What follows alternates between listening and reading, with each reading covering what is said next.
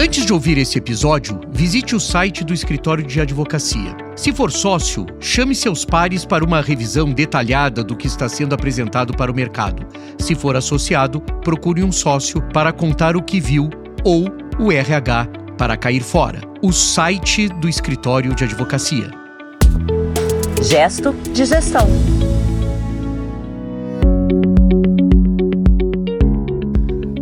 Olá, bem-vindo, bem-vinda. Bom ter você aqui no Gesto de Gestão. Eu sou o Ale Lupe e junto comigo está o André Porto Alegre. Oi, André. Olá, Lupe, tudo bem? Olá, Daniele. Daniele Oi, André. Serafino. Muito bem.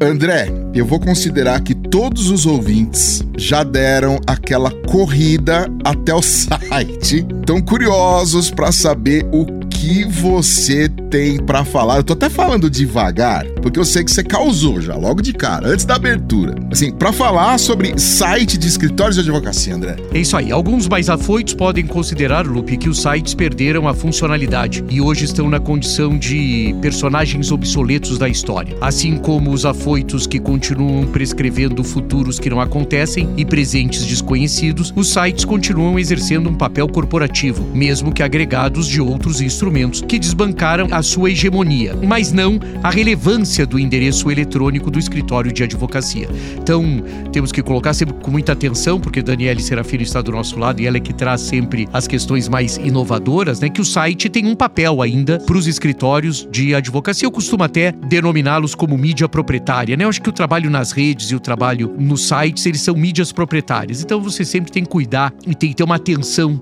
com as mídias proprietárias. A proposta é fazer um exercício de memória e recordar quantas reuniões foram feitas para definir o site, quantas fotos foram pesquisadas até que se encontrasse o melhor ângulo da ponte estaiada na Marginal Pinheiros, em São Paulo, quantas horas de trabalho foram consumidas para encontrar a foto adequada das advogadas e advogados, quantos textos foram escritos para detalhar as áreas de atuação do escritório? E quanta vergonha se passou no momento que se percebe que o escritório não tem diversidade para mostrar. Todo esse esforço para que o endereço eletrônico do escritório ficasse exatamente igual ao do concorrente do outro lado da rua. Acredite, Lupe, ninguém prestou tanta atenção ao site do escritório quanto a equipe que o, o concebeu. Então, eu sempre acho que quem prestou atenção foi quem fez. Né? Uhum. Nunca mais ninguém deu tanta atenção. Então, aquela, toda essa dedicação toda, qual é a ponte, qual é a foto da ponte estaiada que nós vamos colocar, eu costumo dizer que a OAS sai da recuperação judicial se receber royalty pelas fotos da ponte estaiada. É verdade. Vai é sair da verdade. recuperação judicial, é fácil ou Mais fácil? Podia, né, ceder os Fica direitos. todo mundo discutindo, RJ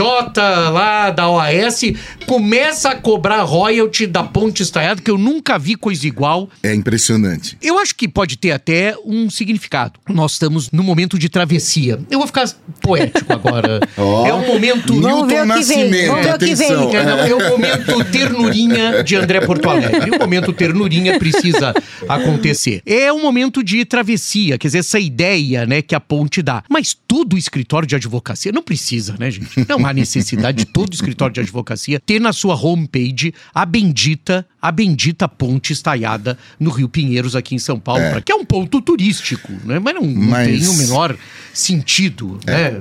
Hum, não- não- Tem outras pontes por aí.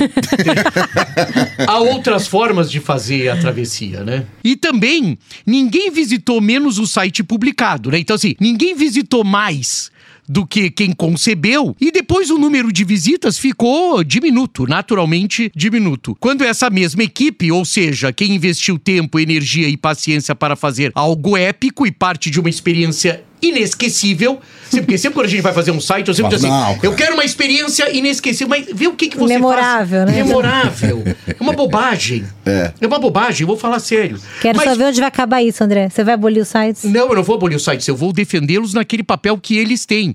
Porque quando essas pessoas que queriam a experiência inesquecível abandonaram o site e deixaram de visitá-lo, a existência do endereço eletrônico, ela perdeu o seu propósito. Então eu defendo, na realidade, é uma outra coisa, Dani. Eu defendo que a gente olhe com muita atenção. Esse episódio aqui é para nós olharmos com atenção para o site.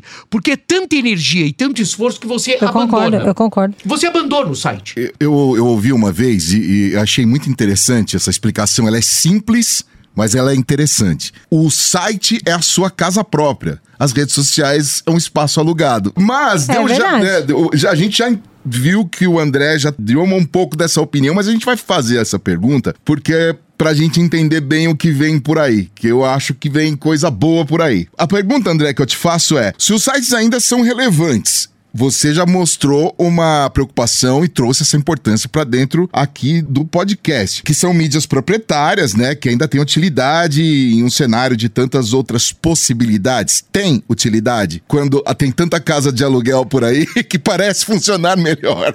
Eu não vejo, eu não vejo problema. Eu acho, acho essa definição da casa própria, sem dúvida nenhuma. O site é a mãe das mídias proprietárias, né? Quem É. sabe a mídia proprietária mais. É. E aonde você tem, eu fico imaginando, né? Se você, por exemplo, o Roberto Marinho, né? O saudoso, falecido Uhum. Roberto Marinho, fundador das organizações Globos, ele tinha uma televisão. Ele tinha uma mídia proprietária, né? Pois é. Ele tinha uma mídia proprietária. Aham. E nós tratamos com baita desdém. A gente se dedica, dedica, é o que falamos né, na, na abertura, nos dedicamos ao site e depois abandonamos. O site de um escritório é onde começa o processo de organização de negócios e pode reduzir. Eh, taxas de rejeição, melhorando a velocidade de carregamento de uma página, por exemplo, ou ajustando os call to actions atuais para incentivar melhor os clientes em potencial a entrar em contato com a banca. Quer dizer, a gente não se dá conta que existiam formas. Um site que é uma mesmice, o da Ponte Estaiada, um site que demora para carregar. Isso é um ponto importante, André. É, hoje em dia é considerado, ali em, em SEO, um site que demora mais de 3 segundos para abrir, o de 2 é o correto, mas demora mais de 3 para abrir, ele já é um site fadado a não ter retenção. né? É, O meu convite aqui, quero ouvir até o que, que a Daniele pensa, é que é o seguinte: revisitar os sites. E hoje nós temos estruturas, e eu sei que a Daniele vai entender o que eu estou dizendo, porque o escritório do qual a Daniele é sócia, o Opsi Bloom, é um escritório que tem toda uma equipe altamente especializada em Visualó, em legal design, que são coordenados, inclusive, pela Daniele. Eu acho que o site do Opsi Bloom tinha que ser revisitado por essa equipe. É, eu acho que é. essa equipe tinha que. Ah, Eu gosto de ver que quando a Daniele não quer comentar. Quando ele me coloca na saia justa, quando a Daniele não quer comentar. o emoji da que- vez foi a Dani com os dois olhinhos Vai com o no rosto, assim. É. Você, ouvinte, não está no estúdio, mas a Daniele.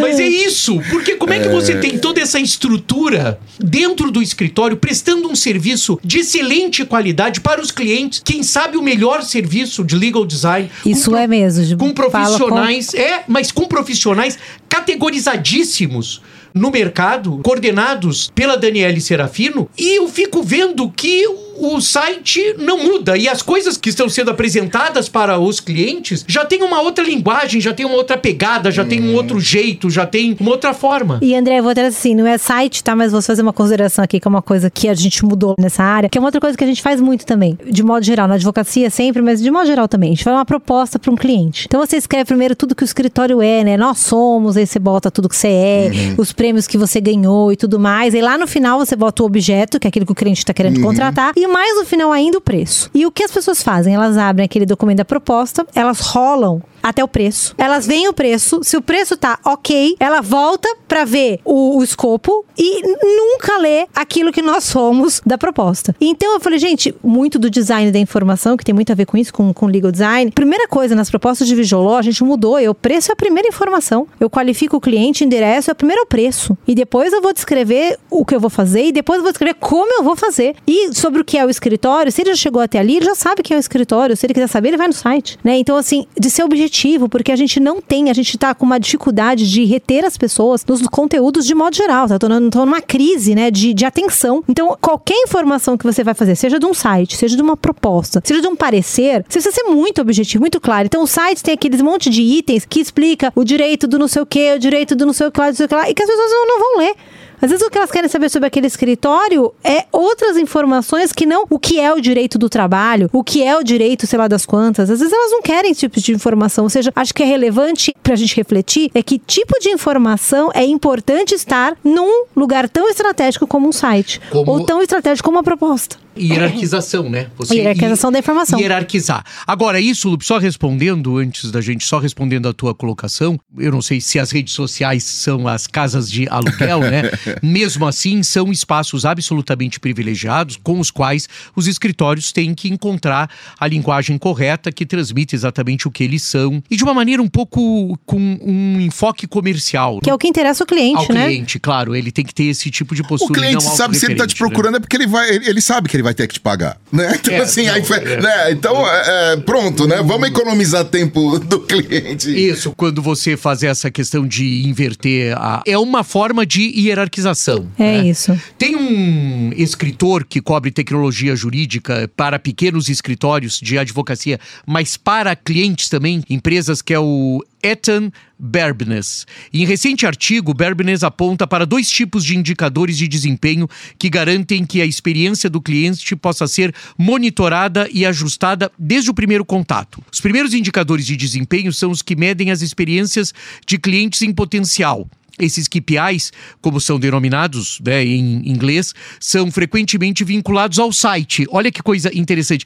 Os primeiros, você conseguiria ter uma ideia por conta de acesso ao site, partindo do princípio que você teve boas referências, sei que faz um trabalho legal. Deixa eu ver o site. E podem incluir medidas comuns de marketing digital, como taxas de rejeição, cliques, especialmente na página de contato da empresa e em compartilhamentos de mídia social. Então existiriam, na realidade, segundo o ETA, isso, isso aqui parece de uma simplicidade tremenda. E ele é eh, simples, simples e quase superficial. Mas não vejo com muita frequência, para não dizer que nunca vi, não vejo com muita frequência a construção de sites com uma preocupação de que você tem alguns resultados, alguns indicadores de desempenho sobre o próprio site, né? Sim. Quer ver coisa que, e é muito comum em escritórios de advocacia, é site sem telefone.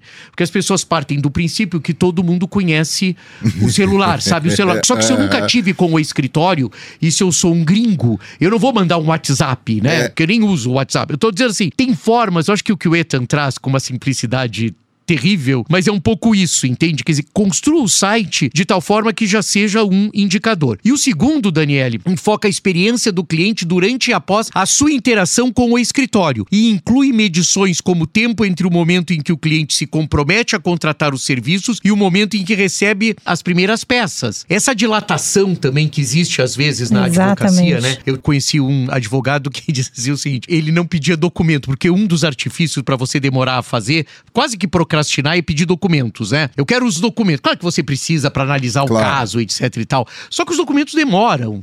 É um trabalho para o cliente, né? Sim.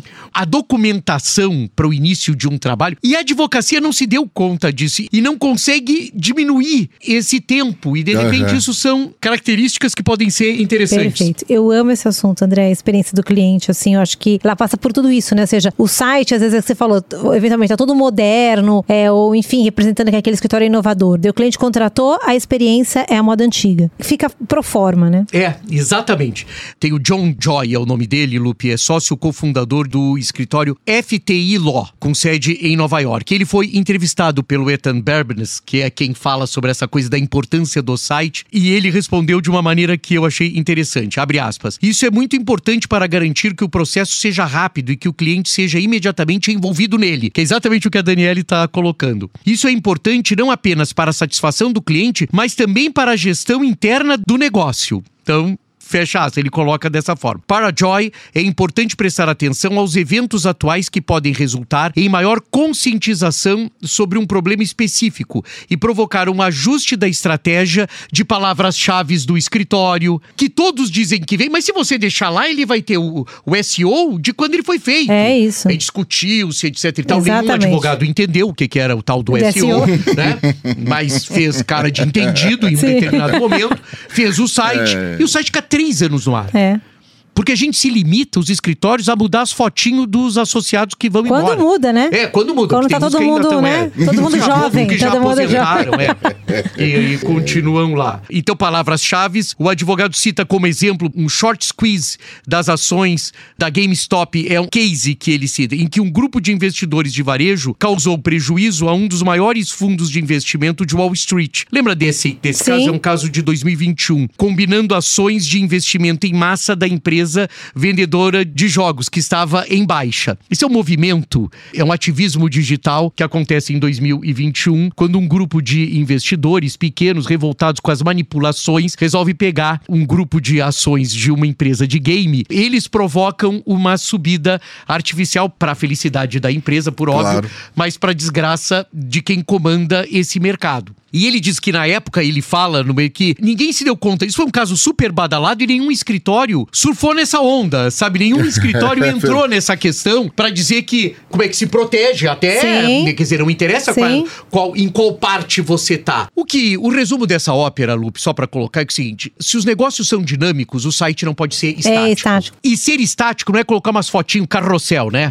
É. Ponte estaiada, Cristo Redentor, elevador Lacerda né, e jangadas de Natal. É, é.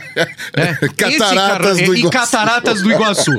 Essa, essa. é- E só porque eu sou gaúcho, eu vou tacar ali o laçador de Porto Alegre. O laçador lá de Porto Alegre. É pra- não, ter. Então, assim, eu acho que o movimento de um site não é necessariamente a sua forma visual. É claro que isso é o que eu falei, quer dizer, eu acho que a gente tem que começar a beber dessa fonte inesgotável de linguagem, eh, inclusive linguagem simples que a gente falou no Linguagem último, acessível, né, pro cliente, Acessível, pra ele entender, né? Que nós temos em profissionais como os que hoje trabalham junto com a Daniele Serafino, mas nós temos que ter, sob o ponto de vista da gestão, uma verba. Eu chego em escritório de advocacia, Daniele, eu ouço as pessoas, os gestores falar: ah, não sei, quem fez esse site faz muito tempo, eu não tenho acesso, não sei como mexe, não sei como é que. Então não dá. Foi o menino lá que fez. Então não E aí tem. ficou em pedra Tem que ter cravada. a dinâmica dos negócios. Sim. Ah, o site é um cartão de, De visitas, de concordo. visitas. Decolando lá do John Kennedy, posando aqui em Guarulhos e no Brasil. Eu considero importante mantermos a tradição de traçar um paralelo entre as práticas de fora do Brasil e aquilo que o mercado da advocacia brasileira desenvolve. De uma forma grotesca, Lupe, cabe a experiência de avaliar quais escritórios com a prática do direito, por exemplo, tributário, mudarão suas homepages para sinalizar uma atenção à reforma. Por exemplo, eu vi muita gente editando materiais, etc e tal, mas não sei se mudaram as suas homepages. Agora, quando editam material e mandam via e-mail marketing, aqui a gente tá hoje um pouco nessa linha da comunicação Ligação. e, e do marketing, né? Eles mandam para uma base de clientes ou prospects que é restrita. A homepage é universal. A- a- o site é transnacional, eh, não tem fronteira. Então é lá que você tem que colocar. Então, estou fazendo essa. Quando você pergunta, e, e no Brasil, por exemplo, eu não vi das grandes boutiques tributárias no Brasil alguém que mudou a sua homepage. Porque quem sabe nada mais de mais importante. Por quê? Porque dá trabalho.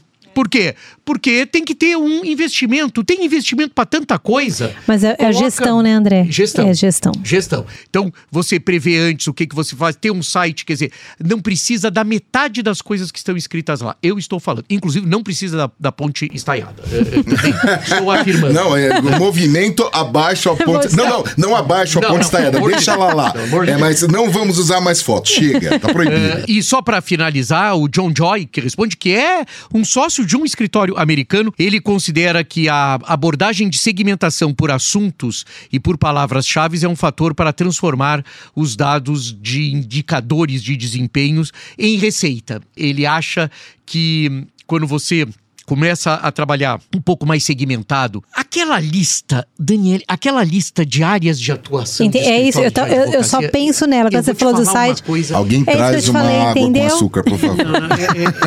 É, é, é um negócio que Eu é também, André, me aqueles é. textos. Entendeu? aqueles textos, Isso que eu te né? falei, descrevendo o que é Descrevendo a a área. área de, sei lá, Não, tributária. civil, tributária. É, contencioso civil. Quem tem vou interessado. E a gente deveria usar, mas assim, né? Que, que setores eu atendo? O que, que eu posso fazer pelo seu setor, né? Mas eu acho que o Eu atendo seguinte- energia, eu atendo Aham, aham. é, telecomunicações, E eu, e eu atendo- e faz. aonde eu sou relevante no que eu é atendo, porque eu isso. também já tô cansado Senão você faz de tudo, né? história. Todo mundo faz É, tudo. Aonde é interessante? Ah, mas eu faço tanto, tá bom. Mas onde é que é interessante?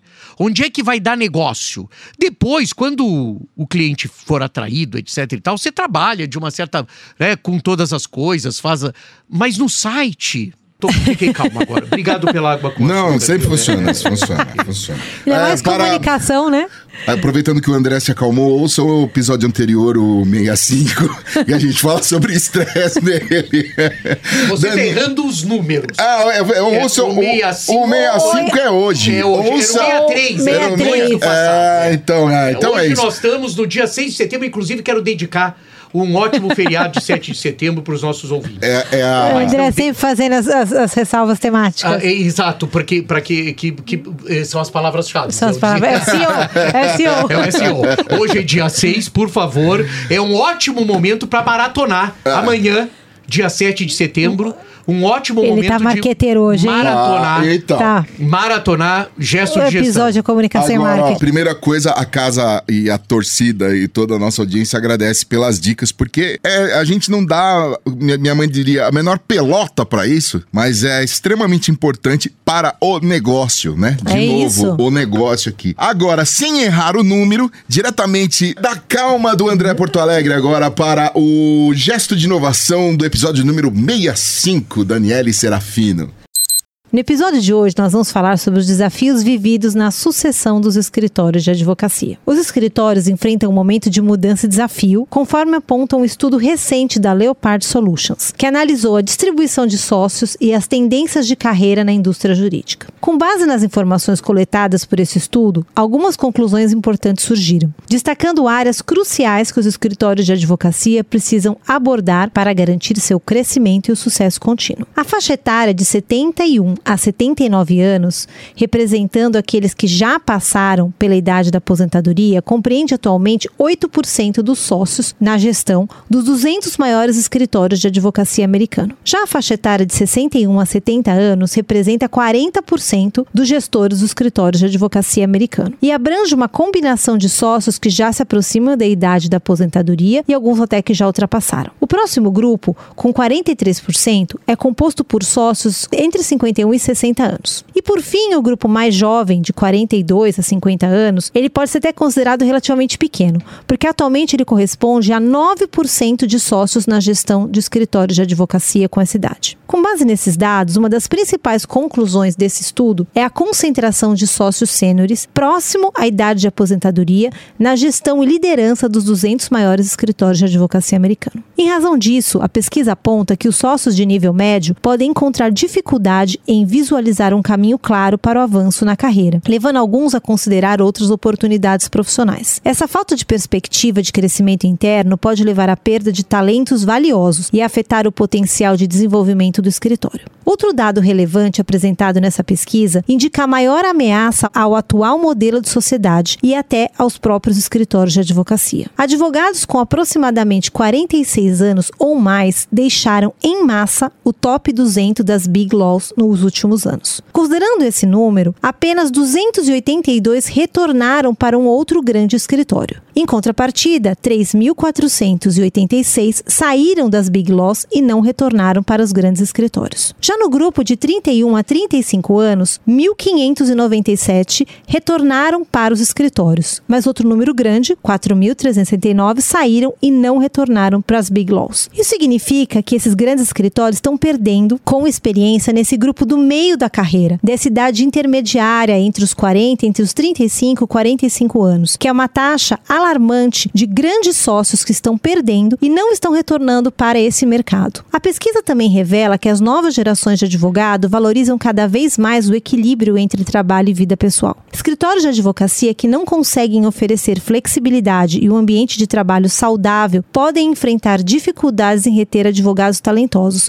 especialmente os da geração Z e os millennials. Além disso, a falta de oportunidade de avanço na carreira pode desmotivar os profissionais mais jovens e diminuir seu engajamento e produtividade. A pesquisa recomenda a adoção de uma abordagem de gestão multigeracional. Passar o bastão para a próxima geração de líderes pode criar uma cultura de capacitação e crescimento de dentro do escritório. Essa pesquisa trouxe um exemplo que eu achei interessante. Um sócio de um dos maiores escritórios de advocacia americano, ao passar o bastão da gestão do escritório, passou para três outros gestores, e não apenas para um. E esses três gestores, todos têm idades diferentes. Um com idade de 27 anos, o outro com 30 e poucos e outro com 40. Era o um novo trio de gestão do escritório. Essa abordagem pode ajudar a garantir a continuidade e a sustentabilidade do escritório, bem como atrair e reter esses melhores talentos. As mudanças nas preferências e prioridade das novas gerações de advogado, aliada à falta de planejamento de sucessão e à rigidez dos modelos da sociedade atual, criam um desafio urgente para os escritórios de advocacia. Aqueles que não conseguirem se adaptar e inovar correm o risco de perder talentos valiosos e comprometer seu futuro sucessor. Tchana! Resumindo, reboliço. Estou dizendo que a Daniela está preocupada é... com essa questão tem, acessória. Tem mais gente saindo Eu só chegando. fazer uma é... última observação, se me permite. Essa prática de passar do sócio fundador, diluir para três, como foi no caso dos Estados Unidos, é uma prática interessantíssima, inclusive defendida sob o ponto de vista de sucessão em escritórios de advocacia.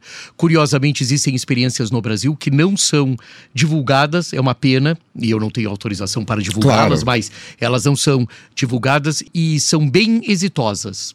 É incrível como se tem experiências exitosas de você fazer essa diluição ao mesmo tempo e com idades diferentes. Diferente, achei multigeracional, achei interessante isso. Trazendo gente, etc. Tal, é de uma. Claro que isso não é todo dia, toda hora. Mas, mas é estratégico, né, André? Muito, muito. E você sabe que costuma dar um resultado tremendo. Você não escolhe, não tem nenhum escolhido. É muito interessante, desculpa, eu sei que você já ia. Não, não, perfeito, perfeito. É, um refresh. É, é e não, e o nosso recado aqui, é que a gente vê que tem uma, uma faixa etária que está saindo e não está voltando. Daniela, ainda né? bem que temos você aqui no gesto de gestão, no gesto de Não vou falar da minha idade, tá? Não, não, não, não vamos falar, não. porque eu já tô naquela parte lá, naquela parte O André está preocupado muito com isso e não é verdade. É, você, eu não trouxe mais esse assunto. Vocês é que falaram que eu estava falando de aposentadoria, Mas etc. começou é um ano assim. Aí eu parei de falar. Não. Quem é que trouxe? Daniela. É, ah. e, e, e, vem com uma preocupação. É, André, é só a pessoa ver a capa do nosso podcast, você tá muito longe da aposentadoria. Nos próximos episódios você André. saberá o que o futuro de André Porto Alegre. Brincadeira, gente. A gente tá de volta daqui a 15 dias com mais uma edição do Gesto de Gestão. Obrigado a você que nos acompanha durante todo esse tempo e se tá chegando agora. Valeu por aproximar-se aqui da gente e pode aproveitar e maratonar as outras edições. Obrigado também a Aline Nascimento, obrigado também ao Ed Mota. Não, é o Ed Chaves, que. Mas é, tem uma semelhança, que são os dois que cuidam com carinho da edição, montagem e a equipe da Compasso Colab que distribui o nosso gesto de gestão. Gesto de gestão.